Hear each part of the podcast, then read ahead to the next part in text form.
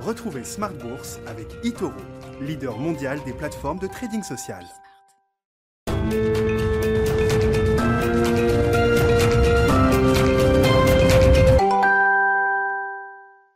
Bienvenue dans Smart Bourse, votre double dose quotidienne de marché sur Bismart en direct chaque jour à la mi-journée 12h30, 13h et le soir. La grande édition pendant une heure, le grand digest de l'information économique, financière et boursière à partir de 18h30. Au sommaire ce soir, une victoire démocrate, une double victoire démocrate pour ces élections sénatoriales en Géorgie. C'est ce qui se profile. En tout cas, les deux candidats euh, démocrates réclament la victoire. Il faut noter que le marché salue, semble-t-il, cette vague bleue qui est complétée donc avec ce, dernier tour d'élection euh, sénatoriale en, Géorgie. En tout cas, on voit toute une partie du marché qui achète l'idée de marge de manœuvre budgétaire peut-être plus importante pour l'administration de Joe Biden. On est donc sur le thème de la reflation.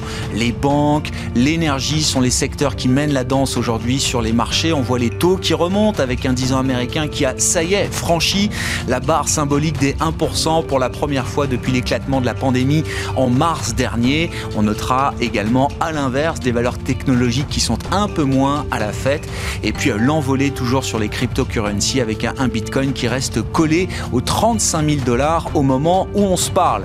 Notons quand même dans le même temps euh, la réalité économique qui est loin d'être euh, glorieuse ou, très satisfaisante. On voit la job machine américaine qui est en train de caler. Les résultats de l'enquête ADP qui mesure les créations d'emplois dans le secteur privé nous montrent que l'économie américaine a détruit des emplois au mois de décembre pour la première fois depuis le mois d'avril 2020.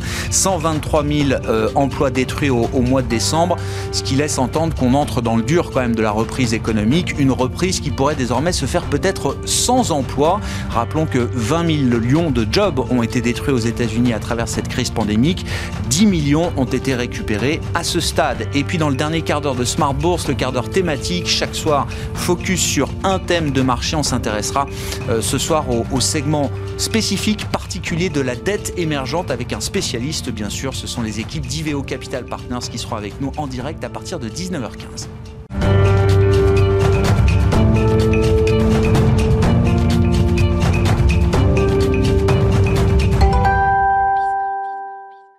L'optimisme est toujours de mise sur les marchés avec euh, l'idée d'une reprise cyclique. Le trade de reflation a, été encore le, trade du jour en Europe et aux États-Unis. Le résumé complet cette séance boursière européenne avec Eva Ben Saadi depuis la salle de marché de Bourse Directe. Clôture dans le vert ce soir pour le 440 après une journée intégralement en hausse. L'indice parisien termine sa journée à plus 1,19% pour s'établir à 5631 points. Une journée principalement animée par les indices PMI des services pour le mois de décembre. Les investisseurs ont pu regarder aujourd'hui celui de la zone euro, 46,4 points contre 47,3 attendus par les analystes. Il reste cependant plus élevé que celui du mois de novembre qui atteignait à peine les 41,7 points. En France, ce même indice ressort également un peu en dessous des attentes, à 49,1 points contre les 49,8 attendus, mais cela reste sa plus faible contraction depuis 4 mois. En France, toujours les prix à la consommation sur un an restent stables en décembre après une augmentation de 0,2% en novembre. À noter également le feu vert de l'Agence européenne du médicament au vaccin contre le Covid-19 de Moderna qui laisse espérer une accélération de la campagne de vaccination en Europe. Le marché a bien sûr également regardé de très près les élections sénatoriales en Géorgie aux États-Unis. Les candidats démocrates ont à cette heure tous deux revendiqué la victoire. Les investisseurs qui anticipaient aujourd'hui une victoire du camp de Joe Biden, l'impact s'est fait sentir dès l'ouverture sur les indices boursiers américains, notamment sur les valeurs technologiques qui craignent une surveillance plus stricte et un alourdissement de la fiscalité sur les sociétés du secteur.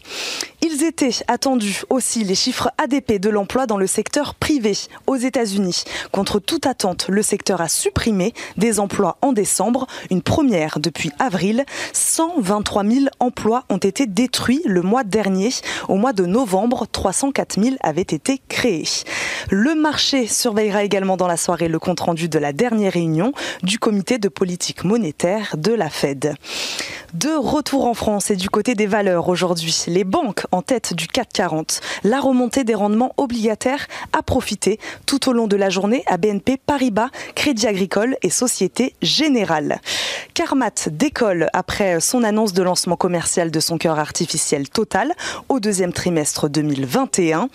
Alstom qui a annoncé hier avoir réalisé avec succès une émission à 8 ans de 750 millions d'euros d'obligations seniors à taux d'intérêt fixe de 0%, un produit d'émission qui servira entre autres à financer une partie de l'acquisition de Bombardier Transport dont la finalisation est prévue fin janvier.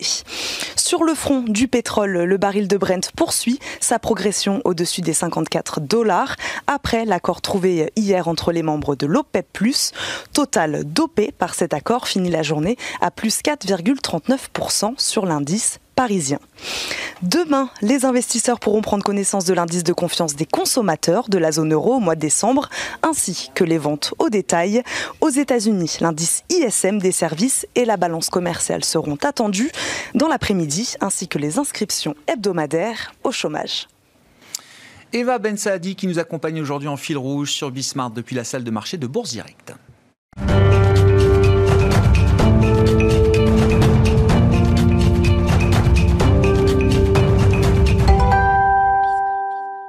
Trois invités avec nous chaque soir en plateau pour décrypter les mouvements de la planète marché. Gilles Guibou nous accompagne ce soir, le responsable de la gestion action Europe chez AXA IM. Bonsoir et bienvenue Gilles.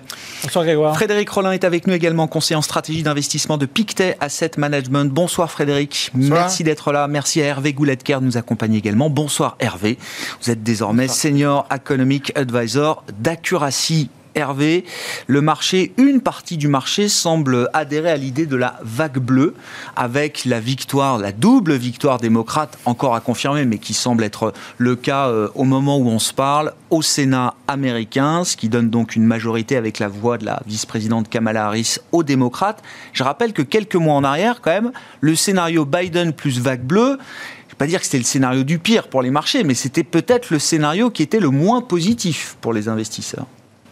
Oui, alors, on a le droit de changer d'avis, vraisemblablement. En fait, ce que l'on peut dire aujourd'hui, si tant est que la vague bleue sénatoriale soit confirmée, c'est que le marché, en fait, focalise sur euh, une poursuite de la relance on a eu 900 milliards à la fin décembre.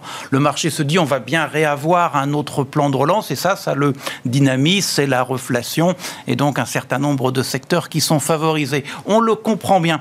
Mais je pense que ça serait bien d'élargir la vision euh, avec une dimension euh, institutionnelle, une dimension économique et puis une dimension peut-être historique. Au niveau institutionnel, je pense que les démocrates, même s'ils ont tous les pouvoirs, seront prudents dans l'ampleur du plan de relance. Du côté du Sénat, parce que là où il faudra une majorité qualifiée, ça ne sera pas très facile. Et au niveau de la Chambre des représentants, être étiqueté comme très activiste, très socialiste, alors qu'il y aura des élections dans deux ans et que la majorité maintenant des démocrates courte, ça va rendre tout le monde un peu prudent. Du côté plus économique, alors on focalise sur le plan de relance, très bien, mais n'oublions pas que on aura aussi sans doute des hausses d'impôts pour les grandes entreprises, sur les dividendes, sur les ménages aisés. Il faudra que la pilule passe. Et au niveau sectoriel, il y aura des gagnants et des perdants. Parmi les gagnants, euh, les énergies euh, douces, non polluantes, les infrastructures, vraisemblablement.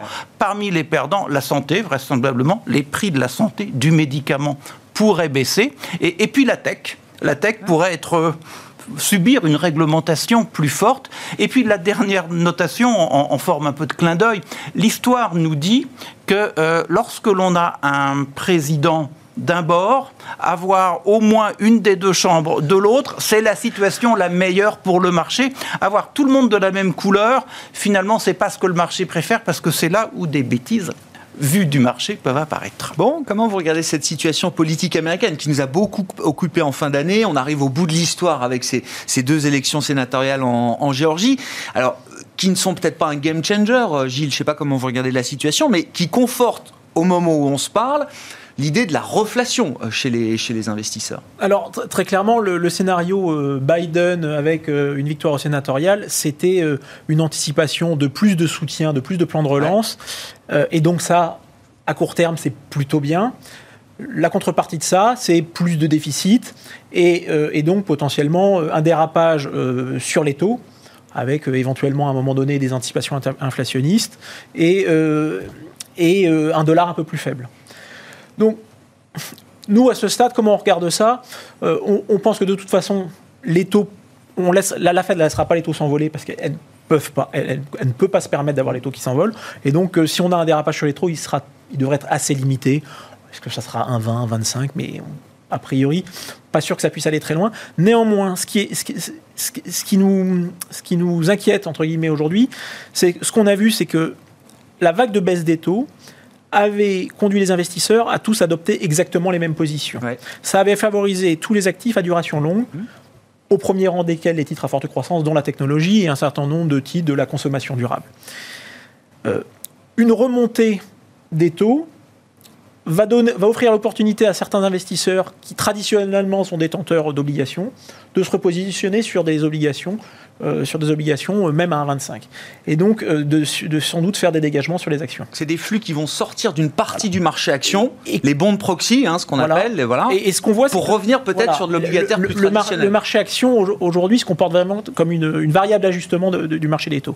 Et ça, si on peut avoir un côté positif sur le côté économique pour la croissance d'un certain nombre d'entreprises. De l'autre côté, sur le marché, c'est pas sûr que l'impact final soit complètement positif, compte tenu du poids très important que représente notamment le secteur de la technologie.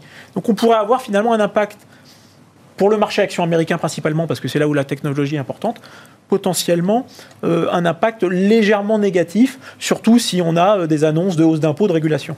Si on regarde les choses d'un point de vue indiciel, et votre métier est justement plutôt de regarder les choses entreprise par entreprise, mais d'un point de vue indiciel, vous dites, on pourrait se retrouver, si je caricature, avec un Nasdaq qui, sous-performe alors qu'il vient de prendre plus de 40% au cours de l'année 2020. Et un Dow Jones, qui, et un Dow Jones qui se reprend un peu plus. Ouais. Euh, et, donc on pourrait avoir un, rééquilibrage. En, Europe, euh, ça pourrait être effectivement, si on traduit ça sur l'Europe, une remontée des titres sensibles à la replantification de la courbe des taux, donc un peu les banques. C'est ce qu'on voit. Et, les banques aujourd'hui, un peu les matières premières. Parce qu'effectivement, ce qu'on voit, c'est c'est un, besoin, une reprise cyclique, on a besoin de matières premières. quel est, comment le marché fait le lien entre ce qui se joue aux États-Unis, qu'il y ait plus de relance aux États-Unis, je comprends que c'est bon pour l'économie américaine. Euh, forcément, ça va se déverser aussi sur euh, les économies européennes. Est-ce que ça va aider à repantifier la courbe de taux en Europe? Dans quelle mesure? Il y a toujours par mimétisme, je comprends l'idée du jour, mais est-ce que sur... Il y, a quand même, il y a quand même des investisseurs qui font des arbitrages. Et qu'à euh, un moment donné, si le, taux américain remonte, nécessairement, euh, ça va offrir des opportunités pour des investisseurs européens éventuellement pour se dire bah, finalement je vais vendre un peu de, de Bund, là où ils peuvent le faire, pour aller me repositionner sur du 10 américain qui offre plus de rendement. Et donc tout ça, ça va. Je veux dire, c'est pas des marchés euh, hermétiques et ils sont complètement connectés. Et donc, effectivement, ça offre des opportunités d'arbitrage, et c'est ces opportunités d'arbitrage qui euh, vont... Euh, ah euh, D'où la montée des banques aujourd'hui en Europe, de l'énergie et des taux qui remontent parce que le 10 ans allemand aujourd'hui n'a pas spécialement... Non, non, non, non, non, c'est surtout le 10 ans américain qu'on regarde. Bon, sur ce, alors, sur la politique américaine, ça y est, on arrive au chapitre final. Frédéric, quels enseignements on peut en tirer? Parce que c'était encore une fois pas tout à fait le scénario. C'est un peu une surprise, cette victoire démocrate. C'est une surprise. C'est une surprise. Hein. une surprise. quand on regarde leur premier tour, euh, bah, clairement, euh, les républicains avaient pas mal d'avance. Probablement, ce qui s'est passé, certains euh, stratèges républicains on parle, mais à force de dire que les élections sont truquées, eh bien, certains électeurs simplement ne se sont pas présentés. C'est peut-être pas la peine. Ça les a peut-être euh, découragés, tandis que les démocrates, eux, ont continué de pousser euh, le vote, euh, le vote par correspondance. Et c'est vrai qu'il reste encore quelques décomptes à faire, mais compte tenu de l'avance qu'ont déjà les sénateurs démocrates et des décomptes qui sont à faire dans des districts qui sont plutôt fortement démocrates, je crois que l'élection est, tout à fait jouée. Donc, ils ont réclamé leur victoire. Voilà, Sénat, Sénat, Sénat démocrate. Alors pourquoi est-ce que euh, les marchés montent? Je dirais d'une certaine façon, qu'est-ce qui peut être une mauvaise nouvelle euh, quand on a à la fois euh, des politiques budgétaires qui sont, qui, peuvent, qui sont totalement libres et des politiques monétaires qui sont totalement libres? Et je crois que c'est peut-être un petit peu ce qu'on voit aujourd'hui, c'est-à-dire d'une certaine façon, ben, la hausse de la fiscalité. Alors d'une part, c'est vrai qu'avec une majorité courte, peut être difficile de l'avoir, mais je pense que, après tout, les déficits budgétaires sont entièrement financés par la Banque centrale à des taux très bas. Pourquoi aller risquer les élections de, de mi-terme euh, pour une rigueur budgétaire dont, au fond, plus personne euh, ne veut, quoi, enfin quelques-uns, mais enfin pas grand-chose, alors que on pourrait tout simplement focaliser sur des nouvelles dépenses qui euh, voilà, se relanceraient la croissance, permettraient de soutenir l'emploi et à la fin gagner encore un peu de terrain vis-à-vis vis-à-vis des républicains. Donc je pense que c'est comme ça que le marché voit les choses et c'est effectivement du cycle économique positif, de la reflation, c'est peut-être à la fin bah, ce qui nous attend dans les années futures. À partir du moment où on, voilà, on est librement euh, dépensier, un État librement dépensier, financé à des taux proches de zéro par les banques centrales, la, la, reflation va arriver. Donc, hausse des taux longs, mais pour nous, hausse des taux longs, pas bien longtemps, parce qu'à un moment donné, elle va faire mal et les banques centrales agiront.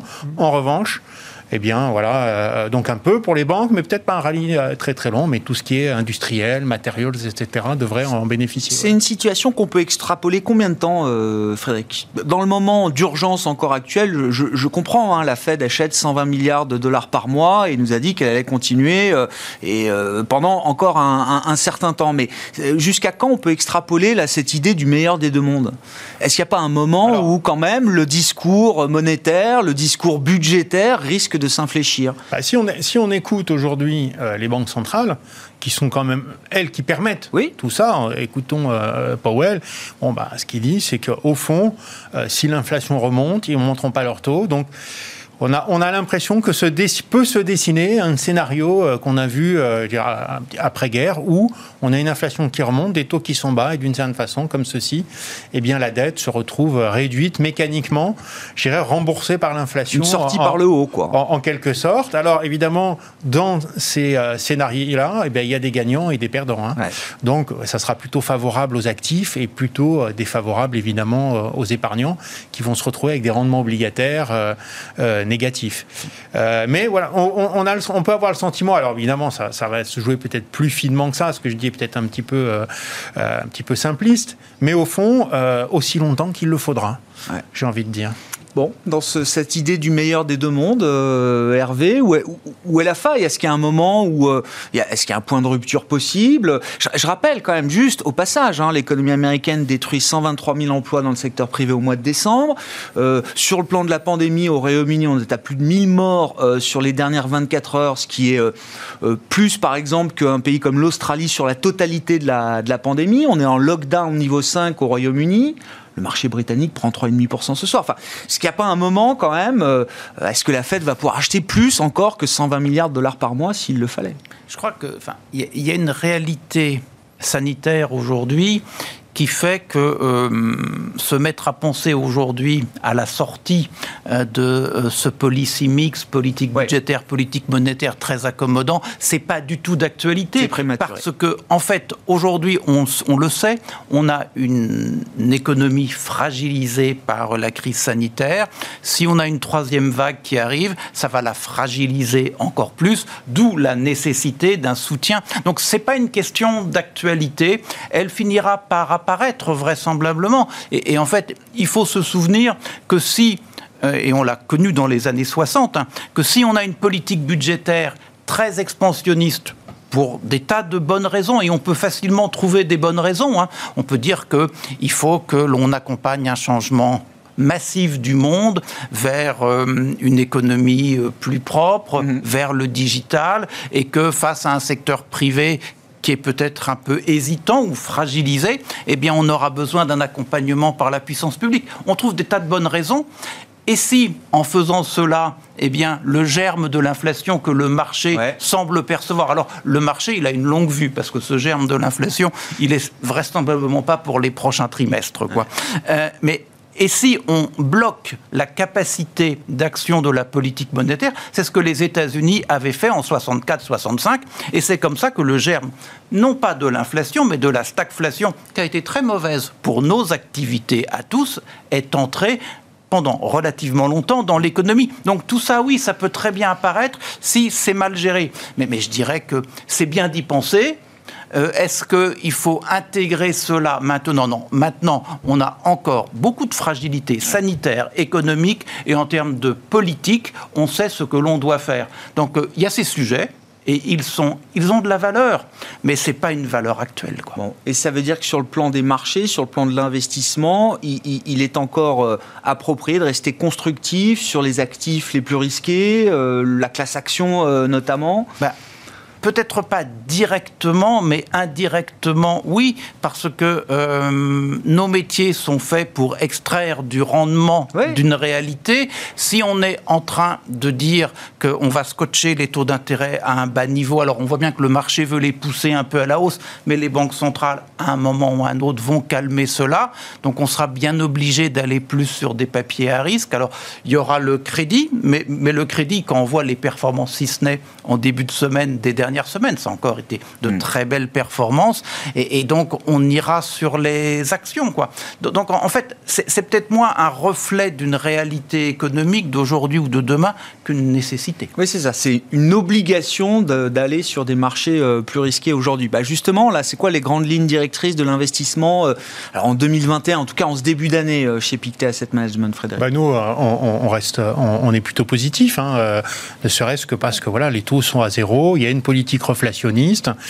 Et donc, c'est vrai que les valorisations sont élevées, voire très élevées, mais on s'attend quand même une croissance bénéficiaire très solide pour l'année 2021. Euh, et si on regarde à moyen terme, eh bien voilà, euh, taux obligataire euh, européen proche de zéro, dividendes sur les actions 2,5 à 3, plus de la croissance. Et n'oublions pas que les actions, enfin les entreprises européennes des indices, eh ben, elles vont chercher de la croissance pas seulement en Europe, il n'y en a pas beaucoup, mais aussi en Asie, aux États-Unis. Donc on arrive à des performances à moyen terme probablement supérieures à 5%.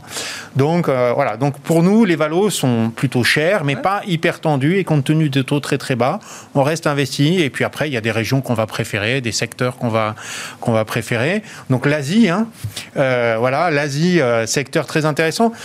c'est vrai, quand on regarde les valorisations, elles se sont beaucoup renchéries au cours des derniers mois. quand on regarde un graphe à 6 mois, on trouve que ah, c'est plutôt sur le haut. Quand on regarde un graphe à 5 ans, on se retrouve plutôt à peu près au milieu, en fait. Hein. Et quand on regarde un graphe à 15-20 ans, on s'aperçoit qu'au fond, il y a toute une période post-crise 2008 où les émergents n'étaient pas chers. Et la question, c'est est-ce qu'on va en sortir? Est-ce que ce rallye qu'on a, c'est vraiment une nouvelle cherté des émergents ou seulement les débuts d'un rattrapage? Et quand on voit ce qui se passe en Chine et la réussite aujourd'hui euh, du modèle chinois, économie diversifiée, avancée technologique importante, politique monétaire avec encore des possibilités, politique budgétaire avec encore des possibilités, on se dit peut-être que les investisseurs vont réfléchir et se dire bah, c'est peut-être que le début du rallye. En tout cas, nous, c'est comme ça qu'on est positionné la brutalité avec euh, laquelle euh, Pékin peut diriger encore aujourd'hui certaines affaires, on parlera peut-être d'Alibaba tout à l'heure, d'Ant Financial, c'est plus un frein majeur euh, pour l'investisseur européen qui voudrait justement investir peut-être plus structurellement ce marché bah, asiatique et donc chinois forcément. Ce que je crois, c'est qu'on a quand même aujourd'hui une économie chinoise qui est gérée de façon de plus en plus efficace. Et là, je ne parle pas de politique, hein, je parle vraiment de gestion des entreprises. On avait vu par exemple dans les années 2009-2010, euh, grosse, grosse expansion du crédit, et c'est ça qui a découragé beaucoup d'investisseurs.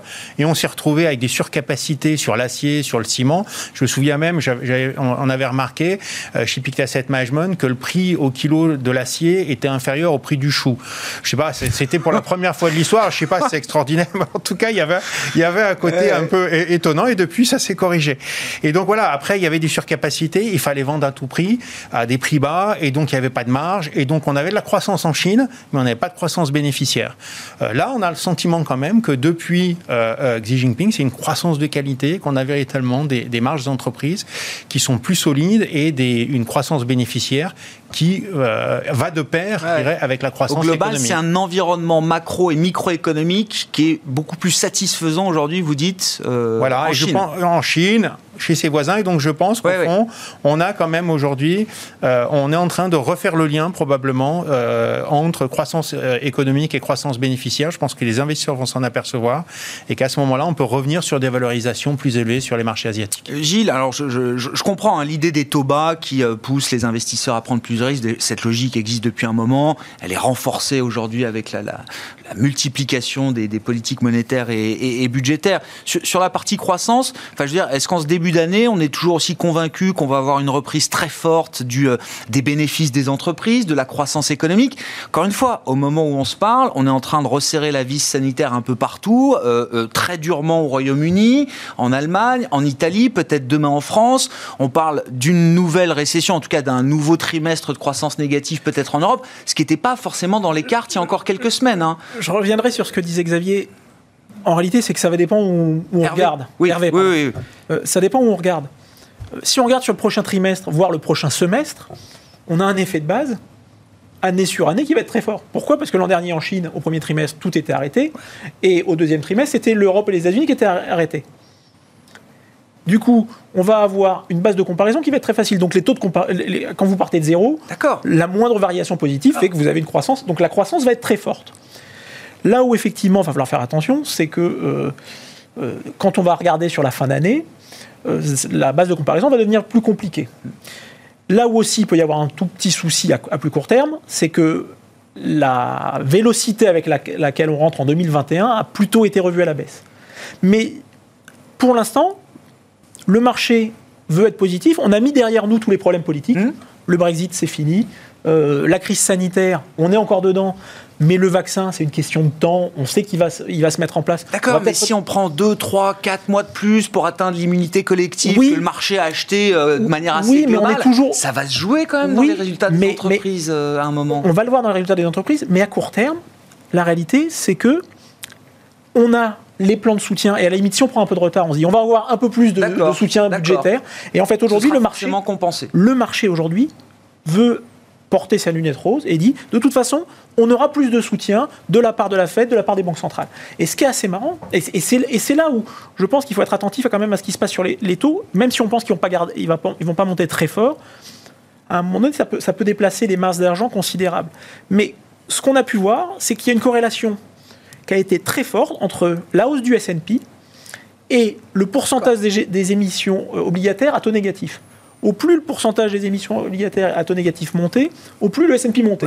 Et ce qui correspondait aussi à l'expansion du bilan des banques centrales de manière agrégée. Et au poids de la tech américaine dans le S&P qui profite de la baisse des taux. C'est qu'effectivement, tant qu'on a les banques centrales et les gouvernements à la rescousse, on a un put gratuit. En réalité, les investisseurs ont un put gratuit. Le seul risque pour l'investisseur, ça vient du, du, niveau du taux du 10 ans américain qui, à 1,25, peut créer peut-être un peu plus de bah, douleur que... À, court terme, à, court terme c'est ce qui pourrait faire dérailler le marché. Mais pour l'instant, euh, on est... Alors, moi, en ce moment, j'ai l'impression de, de, rajeunir. Ah, j'ai l'impression de revenir 20 ans en arrière. Parce qu'effectivement, quand je regarde certains secteurs du marché, j'ai l'impression de ah retrouver ce que j'ai connu il y a 20 ah, ans bah avec la bulle Internet, avec des valorisations ah. qui semblent complètement déconnectées de la réalité. Quand on regarde un certain nombre... on veut des noms alors bah, Un Tesla. Oui. Euh, qui prend 4% au moment où on se parle, hein, alors que la tech américaine, la tech quand j'ai euh, commencé, quand j'ai commencé il y a 20 ans, c'était exactement ça. J'avais des investisseurs qui me disaient Mais que, n'avez-vous acheté telle valeur? J'en ai acheté il y a 3 jours, ça a pris 100%. Et le fait est, c'est que factuellement, ils avaient raison. Mmh. Quand on les revoyait 6 mois plus tard, ils avaient perdu une partie de leurs économies. Donc aujourd'hui, on est, Enfin, Tesla, ils ont des usines et ils produisent 500 000 voitures. Hein. Bah, euh, c'est peut-être pas beaucoup, mais il y a quand même quelque chose. Non, mais bien sûr. Mais euh, souvenez-vous de, de Wanadu. Souvenez-vous de, de ce qu'était Orange. Donc, euh, à un moment donné, ils, avaient, ils avaient des clients qui, consommaient du téléphone. et même des sociétés comme Capgemini qui avaient quand même été capables de, fortement baisser à l'époque. Donc, oui, il y a une réalité, c'est une rupture. Mais aujourd'hui, quand on voit un certain nombre de valorisations, euh, Orsted, c'est une très belle valeur. C'est voilà, on est sur la transition climatique qui fait rêver tout le monde. Mais aujourd'hui, on anticipe 10 ans de pipeline, sachant qu'aujourd'hui, le nombre d'intervenants sur le secteur euh, des fermes éoliennes est de plus en plus nombreux, avec des gens qui ont de l'argent et des poches mmh. profondes, mmh. les pétroliers. Donc ça va pas rester, les, choses choses restent pas complètement immuables. Il y a des poches d'exagération dans le marché qui peuvent se corriger violemment quand même. C'est ça, ça fait partie des risques. Dans la cartographie des risques, il y a ça. Et après, je pense qu'effectivement, il y a des réalités. La transition euh, écologique en est une. Euh, en plus, avec la vague bleue américaine, c'est quelque chose qui va être réel. Donc je pense que ça, ça va ouvrir euh, des besoins d'infrastructures massifs. Et je pense qu'il y a des moyens d'investir avec des profils de risque moins, moins élevés et avec des returns plus intéressants. Chaque fois que vous plantez une éolienne en réalité, vous allez participer à un déséquilibre euh, du réseau euh, de transmission électrique, vous allez créer en fait des, de l'intermittence. Mmh. Et donc, la réalité, c'est qu'il faut créer plus d'interconnexions. Plus d'interconnexions, il faut revoir tous les réseaux. Aujourd'hui, quand vous prenez les dépenses d'investissement des utilities, plus de la moitié sont dédiées au réseau. Donc il faut aller chercher beaucoup plus loin dans la chaîne de valeur derrière ce thème, par exemple, aux de la, transition écologique. Aux États-Unis, le réseau électrique, il date des années 30 et il a été fait sur une base étatique, euh, par État. Or, quand vous rajoutez de l'intermittence, il faut créer des interconnexions parce qu'à un moment donné, vous pouvez avoir du soleil au Texas et euh, pas de vent euh, dans le nord des États-Unis. Et donc, il faut pouvoir envoyer les électrons. Donc, il faut faire des investissements massifs. Donc, aujourd'hui, je pense que c'est plus intéressant d'aller chercher des sociétés qui sont peut-être un peu moins en première vue, plutôt qu'aller chercher un Vestas, aller chercher un Prismian, un Nexens. Qui est déjà très évident aux yeux du marché. Qui, se, qui, vont se payer un tiers du prix en termes de, valorisation et qui ont des positions de véritables leaders, mais qui ne sont pas autant euh, enflées. Et, sinon, des, sociétés régulées, en, Europe, il y en a quelques-unes, hein, que ce soit les Elia, les Terna, euh, les Ion, les, voilà, mais sur lesquelles vous avez une visibilité sur votre investissement, et dans un environnement de taux qui va rester bas, en plus, vous avez un rendement de 4%. Hervé, je vous ramène, je suis désolé, la macro immédiate.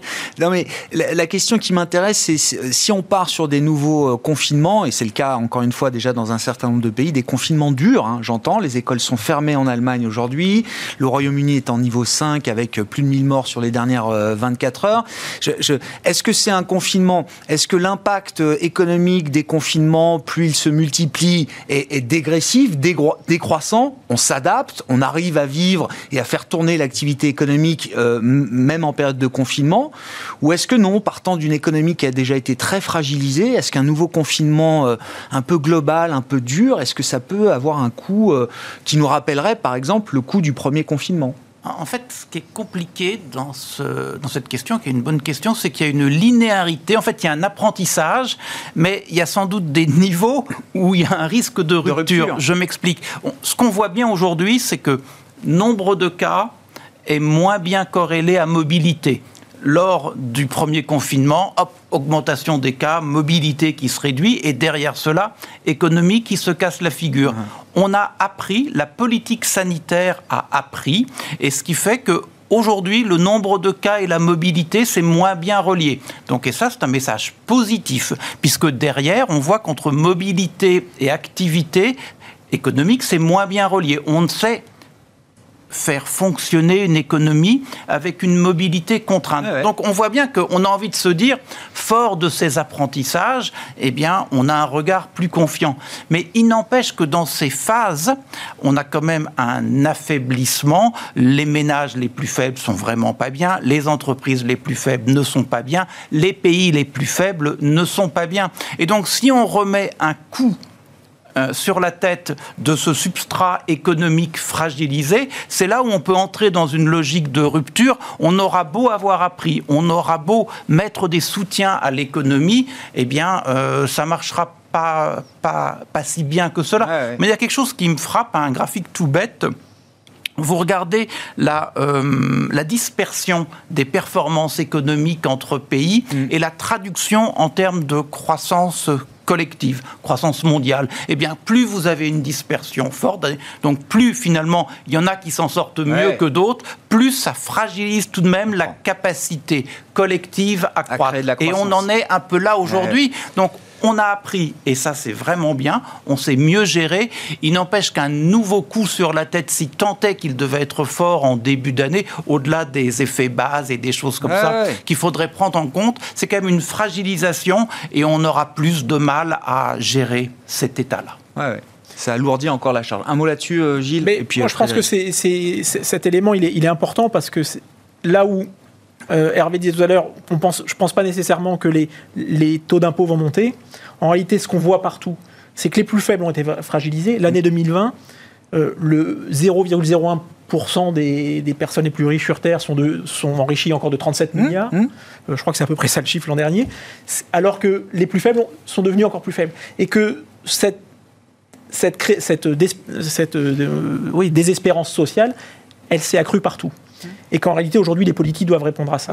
Et, que, et que pour y répondre, une des façons d'y répondre. Pour des questions politiques et aussi pour des questions économiques. Hein. Je ne veux pas sociale. trop loin. Et de cohésion, sociale. C'est pas optimal, pas euh, optimal. de gérer une société aussi euh, avec des divergences aussi fortes. Et du coup, ça devient dysfonctionnant parce qu'en réalité, ils peuvent gagner 30 milliards de plus, mais ils n'en font rien. C'est stérilisé, c'est pour aller faire remonter d'autres actifs. Mm. Donc il vaudrait mieux redistribuer ces 30, ces 30 milliards à des gens qui seront en mesure de consommer.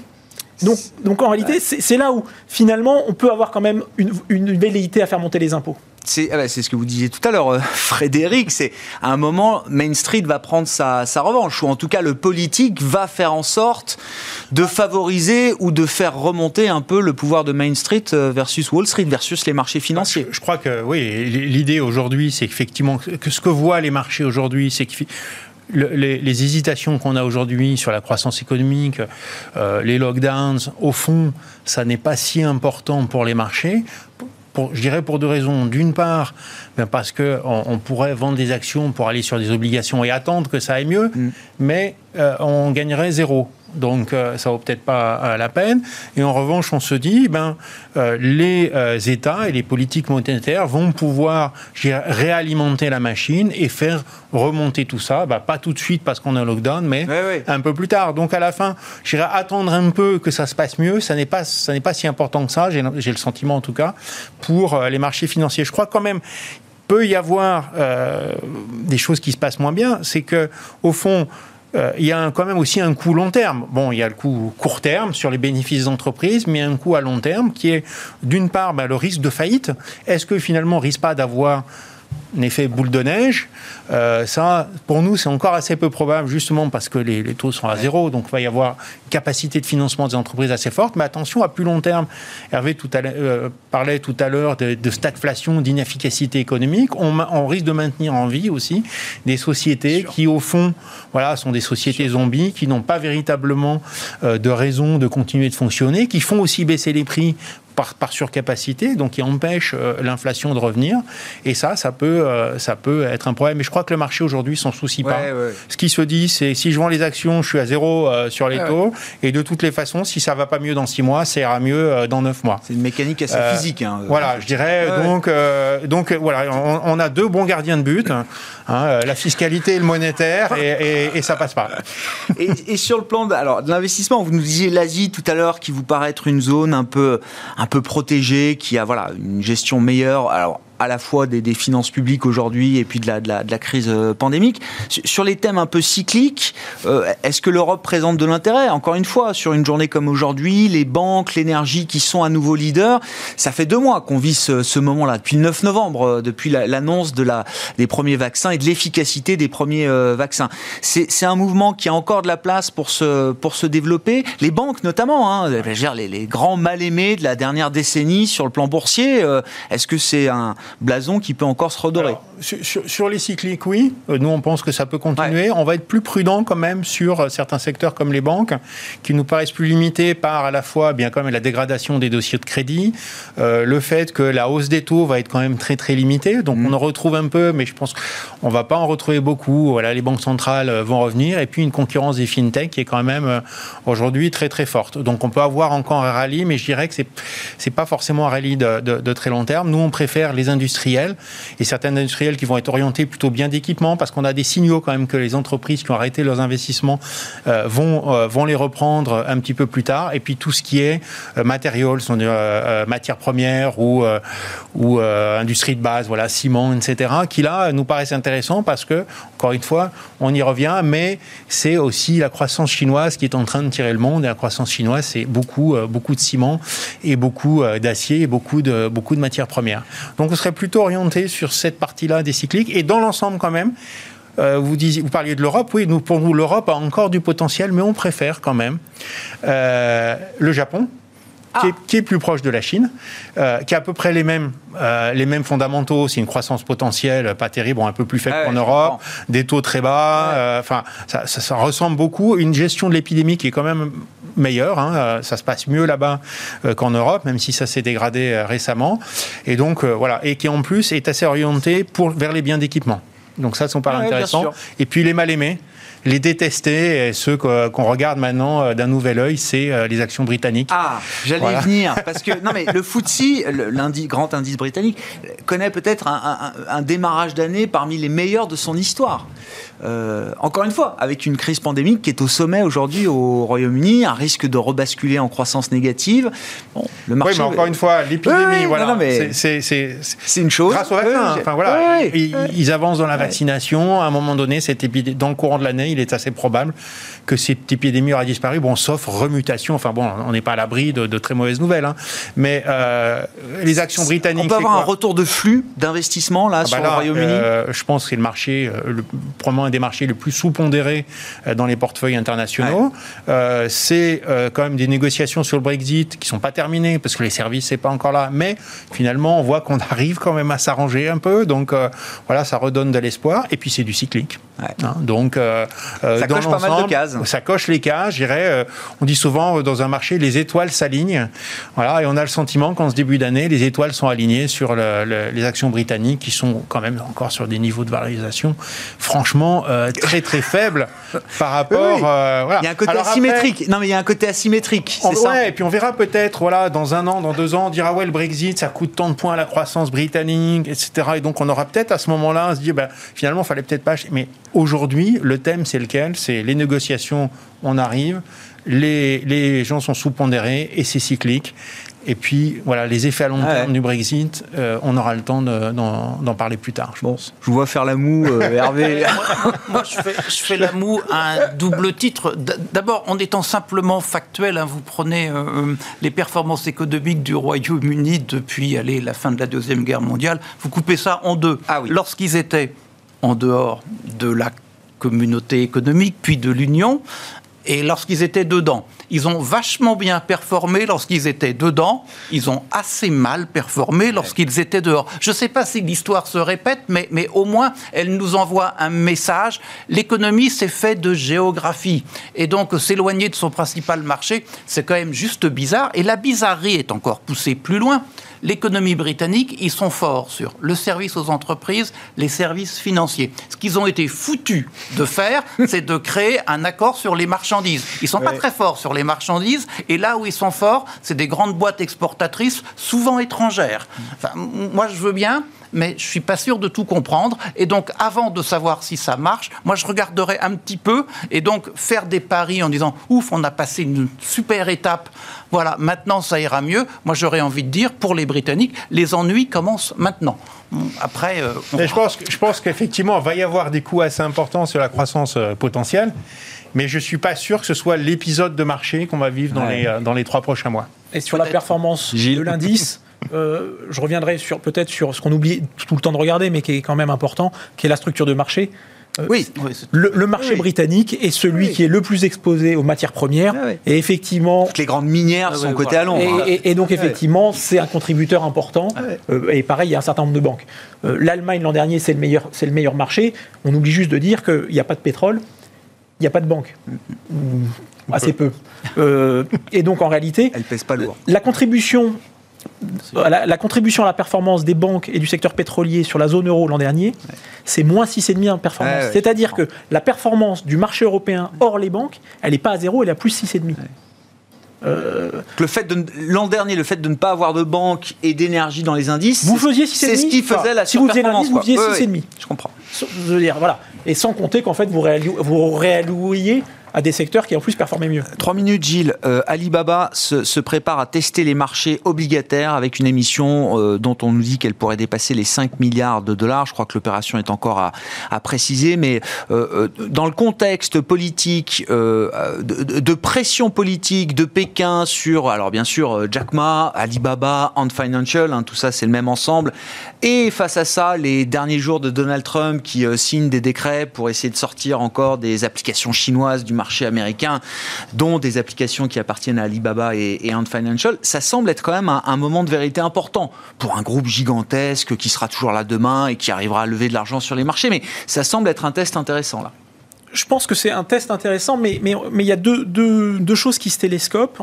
Euh, pour moi, deux thèmes qui se télescopent. Il y a un thème personnel qui est le rôle de, Jack, Ma vis-à-vis du Parti communiste chinois et comment il a pu tomber en, désamour. Et une problématique qui est un peu plus transversale, qui touche tous les secteurs, toutes les sociétés de la tech, les GAFAM américains, c'est la montée de la régulation, qui est un thème, moi, que je regarde depuis un petit bout de temps et qui est, qui est un thème qui sur lequel toutes les semaines il y a des nouvelles. Cette semaine, il y avait un article de Anna Bottine, donc la patronne de Santander, sur euh, justement la nécessité de réguler pas uniquement les banques, mais également toutes les fintechs. Mmh. Et donc cette, euh, cet environnement euh, de Far West qui a largement bénéficié aux sociétés technologiques, j'ai quand même la sensation que ça, on arrive un tout petit peu au bout. et, du coup, effectivement, ça peut nécessiter dans certains cas un peu plus de capital, mais, mais très certainement éventuellement un peu plus de pression euh, sur les marges et éventuellement de pression sur les taux d'impôt. Donc je pense que c'est quelque chose. Ça va être un test intéressant, mais, mais je suis pas sûr qu'Alibaba soit le, bon exemple parce qu'il y a, il y a trop de choses qui sont intégrées pour véritablement euh, avoir une Non, mais sur, sur, le sujet, on, reboucle avec l'élection des deux sénateurs euh, démocrates qui fait un peu baisser les fangs parce qu'on connaît la volonté de régulation côté démocrate pour, pour ces grandes plateformes. Quoi.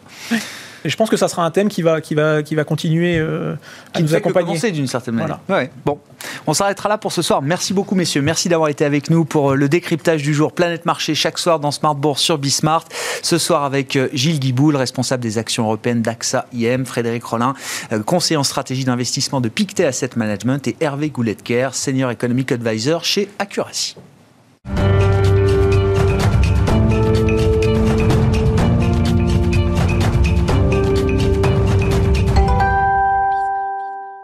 Le dernier quart d'heure de Smart Bourse chaque soir, c'est le quart d'heure thématique, un thème, un spécialiste. Le thème du jour, c'est celui de la dette émergente et le spécialiste, c'est euh, Michael Israël, le cofondateur d'Iveo Capital Partners. Bonsoir et bienvenue, euh, Michael. Bonsoir, bon, Iveo Capital Partners, vous êtes spécialiste justement des, des, situations spéciales sur les marchés obligataires, sur le marché du crédit et euh, très focusé, très tourné vers justement la dette émergente, la dette d'entreprise, hein, j'entends, le crédit émergent émergent qui est quoi Peut-être une des classes d'actifs dans le monde obligataire les plus, euh, les plus risquées euh, sur le marché, euh, on peut le dire, perçu comme risqué. perçu comme risqué. Intéressant. quel bilan vous dressez là, de l'année 2020 justement sur ce, sur ce marché très particulier de la dette émergente perçue comme risquée, Michael? Alors, ben, on pourrait dire bon, ben, de la volatilité, bien entendu, mais plus que la volatilité, c'est l'année de la différenciation entre les actifs. Il y a eu vraiment des écarts très importants. Euh, pour donner euh, des chiffres qui sont euh, enfin qui arrivent pas souvent. Hein. par exemple, on a trois fonds, trois fonds sur ce gisement, c'est-à-dire corpo, émergent, high yield. On est vraiment sur un univers assez comparable. Après, les mm. stratégies sont un peu différentes, mais les écarts de performance, c'est du jamais vu. On a un fonds qui finit à moins et demi, un autre qui finit à plus 10, un autre qui finit à plus 20. Incroyable. Donc tout ça sur le même univers, donc ça vous donne une idée de, de la différenciation qu'il y a pu y avoir tout au long de l'année sur les, les, actifs, et c'est encore pire si on regarde en, en intra-annuel. Ouais on voit des rebonds qui, pour le monde du crédit, sont limite absurdes. Hein. C'est-à-dire qu'on a des rebonds qui sont de plus de 50%, plus de 60% sur certains fonds entre le point bas et le point haut du fond. De l'obligataire. Hein. de, l'obligataire. Exactement. L'obligataire, plutôt senior, enfin quelque chose d'assez. Euh, d'assez simple. Donc c'est une année qui est marquée par euh, cette grande volatilité, cette grande dispersion, mais intéressante parce que si on met en face de ça le taux de défaut, on se dit ben, tout ça pour ça, euh, à la fin de l'année, euh, JP a sorti les chiffres là sur 2020. Sur ce segment-là, encore une fois, supposé être le plus risqué, 3,5%. Hein. De taux de défaut De taux de défaut. Hein. vous mettez ça en parallèle avec le taux de défaut aux US hein, qui est au-dessus de 6. C'est ça qui est incroyable. C'est-à-dire qu'il y, a un graphique qu'on peut, peut afficher qui, montre sur plusieurs années, qui comprend notamment la, crise, grande crise financière de, 2008, qui compare justement cette classe d'actifs, donc de, de dette au rendement, high yield pour les États-Unis, pour l'Europe, donc les marchés développés, et pour euh, la zone euh, émergente, euh, c'est assez contre-intuitif. Mais on retrouve généralement plus de défauts, et y compris à travers cette crise pandémique, aux États-Unis et en Europe, plutôt que du côté des entreprises émergentes. Comment on explique ce, phénomène qui, qui, est, encore une fois, qui est assez contre-intuitif? Alors, bon, effectivement, vous voyez que sur longue période, on est, euh, il y a 20 ans là, de, de graphes, de graphiques. Euh, sur longue période, on voit que la courbe verte est pratiquement tout le temps en dessous euh, des autres. Et pourtant, encore une fois, la perception, c'est que c'est risqué, c'est plus risqué, etc. Bon, comment ça s'explique? D'abord, pourquoi il y a moins de défauts? Qu'est-ce qui fait faire défaut en général? C'est quand même, il y a deux facteurs principaux. C'est soit vous êtes très endetté et vous finissez en défaut, soit vous avez une crise de liquidité, vous n'arrivez pas à vous refinancer. Bon, sur le côté de l'endettement, les entreprises émergentes sont, ça fait longtemps que ça dure, mais ça continue, et en 2020 encore, sont deux fois moins endettées que les entreprises des pays développés. Euh, donc, à la fin, ça pèse quand même sur le taux de défaut. Hein. donc, il y a moins de dettes.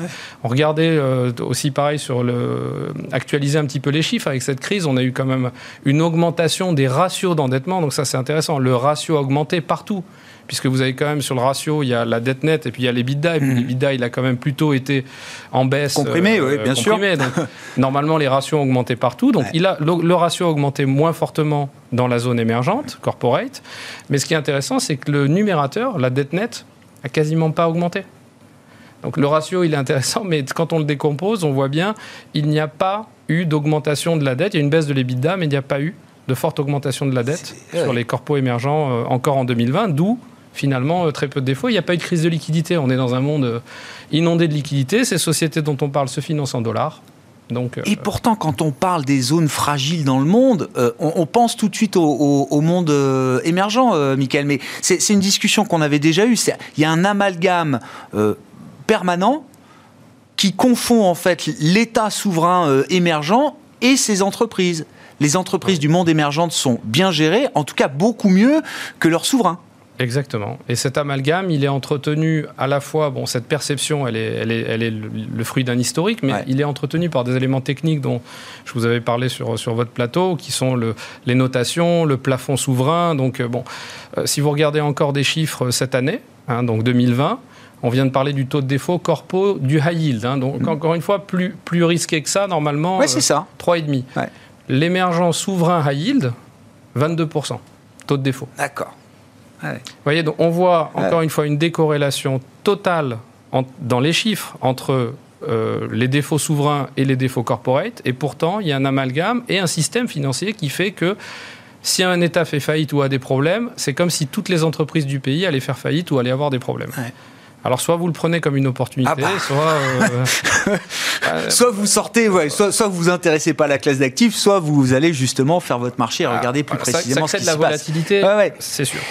Quand, quand, quand, on refait encore le bilan de 2020, là vous disiez bon volatilité et grande disparité des, des performances. C'est euh, quand on rentre un peu dans le détail, c'est quoi? C'est vraiment euh, entreprise par entreprise, émetteur par émetteur, comme on dit dans vos métiers Est-ce que c'est des questions sectorielles, des questions géographiques aussi qui ont pu jouer, euh, Michael? Je crois que, alors on va dire géographique peu finalement cette année. Hein. Mm. Euh, je pense que dans les émergents, justement, on a eu, euh, on a eu aussi des effets euh, qui ressemblaient à ce qui s'est passé dans les, dans les pays développés. C'est-à-dire on a eu des, des resserrements assez forts des spreads une fois qu'ils se sont écartés, Enfin, une normalisation qui s'est fait assez vite. Je ne crois pas que ça a été vraiment géographique.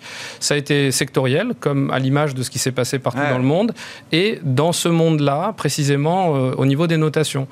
Il n'y a pas eu dans les, puisqu'on parle un peu de, vous savez, de rattrapage en séquence. Hein, mhm. Les actifs, euh, c'est comme un peu dans les actions, vous parlez des cycliques et de la value, etc. Bon, bah, dans le crédit aussi, les choses resserrent, mais ça se fait pas tout en même temps.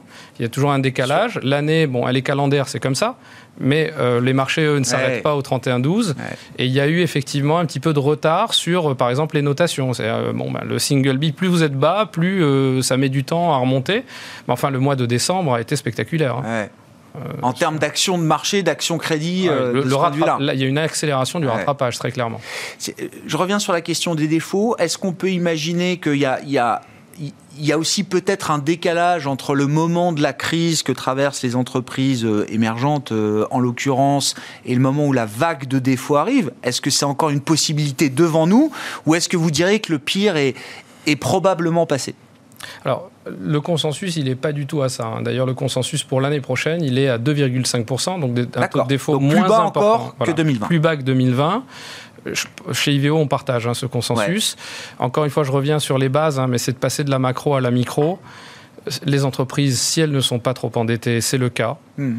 Euh, il n'y a pas de raison qu'en 2021, alors que c'est une année de reprise économique, euh, on pourra peut-être parler des facteurs de support, etc. Il n'y a pas vraiment de raison de voir une augmentation des défauts, c'est-à-dire comme s'ils avaient été juste décalés dans le temps. On n'a pas non plus le problème des sociétés zombies où finalement euh, il faut qu'il y ait de la liquidité qui se, en déverse en permanence. On n'a pas ce problème-là. On a des sociétés qui se désendettent avec le cash flow. Donc euh, je ne crois pas.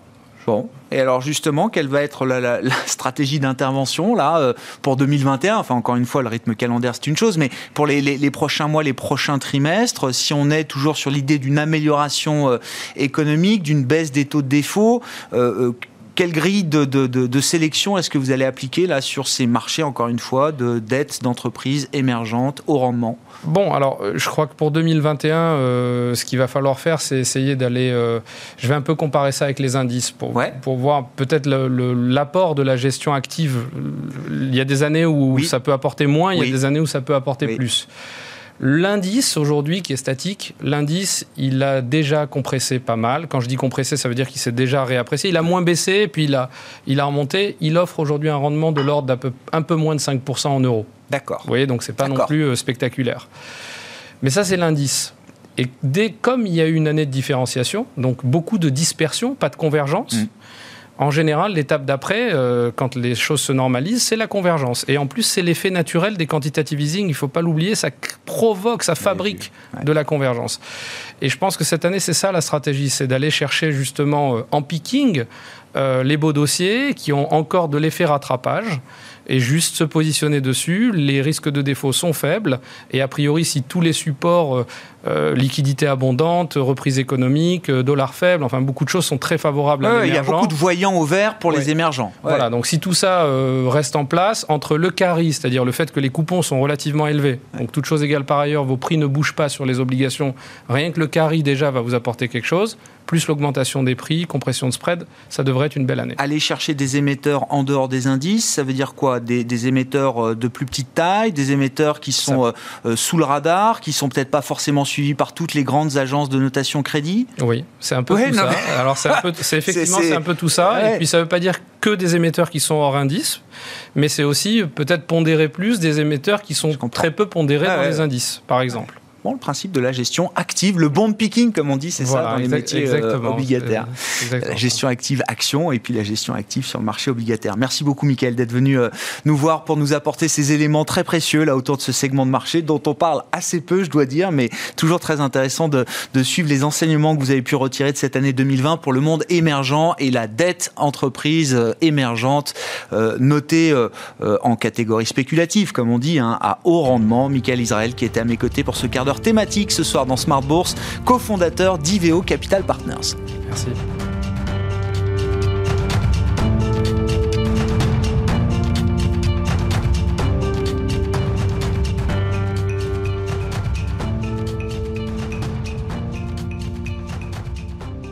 C'était Smart Bourse avec Itoro, leader mondial des plateformes de trading social.